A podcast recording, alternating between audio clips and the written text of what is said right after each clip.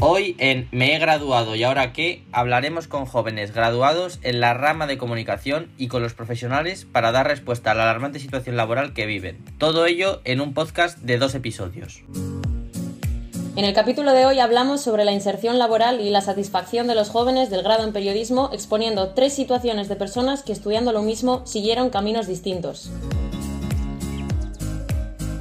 El primero de los casos es el de Raquel Mendizábal, una joven de 23 años de Donosti que finalizó el grado en junio de 2020. Actualmente se encuentra cursando un máster en televisión de un año en la Universidad Francisco Vitoria de Madrid. La visión que Raquel tenía sobre la carrera al comienzo de la misma cambió radicalmente con los años. De la carrera creía que iba a ser algo súper creativo, donde nos iban a dejar un poco crear, expresarnos, y me di cuenta que al final las pautas estaban mucho más marcadas de lo que creía, que nuestra creatividad estaba bastante restringida y eso me decepcionó un poco, la verdad. Raquel considera además que el grado se centra en exceso en contenidos teóricos y en la prensa escrita, y el máster en televisión le pareció una gran opción para así poder ampliar sus conocimientos. Evidentemente me hubiese gustado que la carrera se trabajase en más otro tipo de medios como pueden ser tanto la tele como la radio.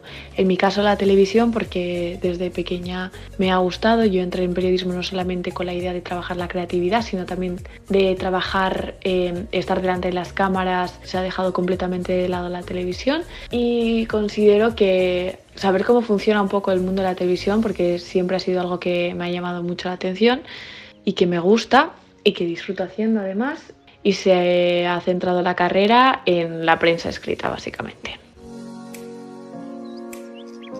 Otro caso distinto es el de Kaitz Torres. Iker, cuéntanos. Pues sí, Leire, nuestro segundo protagonista tiene 25 años y vive en Echevarri. Terminó la carrera en septiembre de 2019 entregando su trabajo de fin de grado y actualmente se encuentra trabajando en un ámbito totalmente diferente al del periodismo o al de la rama de comunicación y esto se debe a la, falta de salidas laborales de la carrera. Estudió periodismo desde 2016 hasta 2019 y por la falta de trabajo decidió cambiar de tercio hasta llegar a trabajar en el cargo que ocupa actualmente. Por las escasas expectativas laborales a lo largo de los cursos, se fue dando cuenta de que no estaba tan motivado como al principio y no realizó ninguna práctica en empresas. Y debido a las pocas salidas laborales que tenía periodismo, pues decidí dejar esta faceta y dedicarme al trabajo que me dedico actualmente. Sin embargo, Ekaich considera que ha sido una carrera bonita y en la que se aprenden cosas, pero al igual que muchos de los alumnos de la facultad, coincide en que se necesitan más prácticas. Y eso es una cosa que yo creo que, que bajo mi valoración pues tendrían que, mejorar. Eh, sobre todo hacer más prácticas y menos teoría en, eh, allí en la universidad y exigir hacer las prácticas. El último de los casos es el de Lidia Montaner, una joven de 28 años que vive en Leyoa. Terminó la carrera en junio de 2019 y actualmente se encuentra trabajando de periodista en una productora vasca. Se encarga de redactar artículos relacionados con los animales y la cocina y programarlos para las redes sociales. Sin embargo, sus inicios fueron gracias a las prácticas facilitadas por la universidad, hasta que consiguió una renovación de contrato por su cuenta. Al igual que nuestros anteriores protagonistas, echa de menos un mayor número de prácticas, concretamente en la televisión.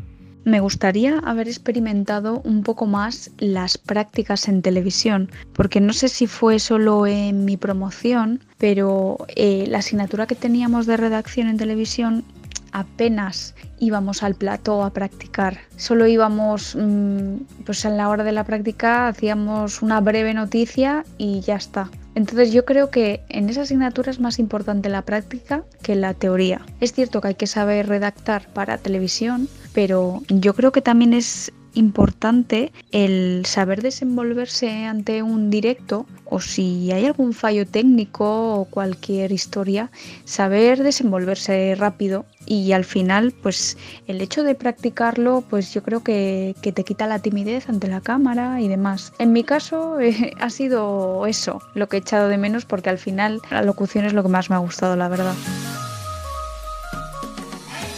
Tras los ejemplos expuestos por estos jóvenes en el siguiente episodio, Jonathan Ramos y Andrea Pedraja nos hablarán sobre la inserción laboral desde el punto de vista de los profesionales.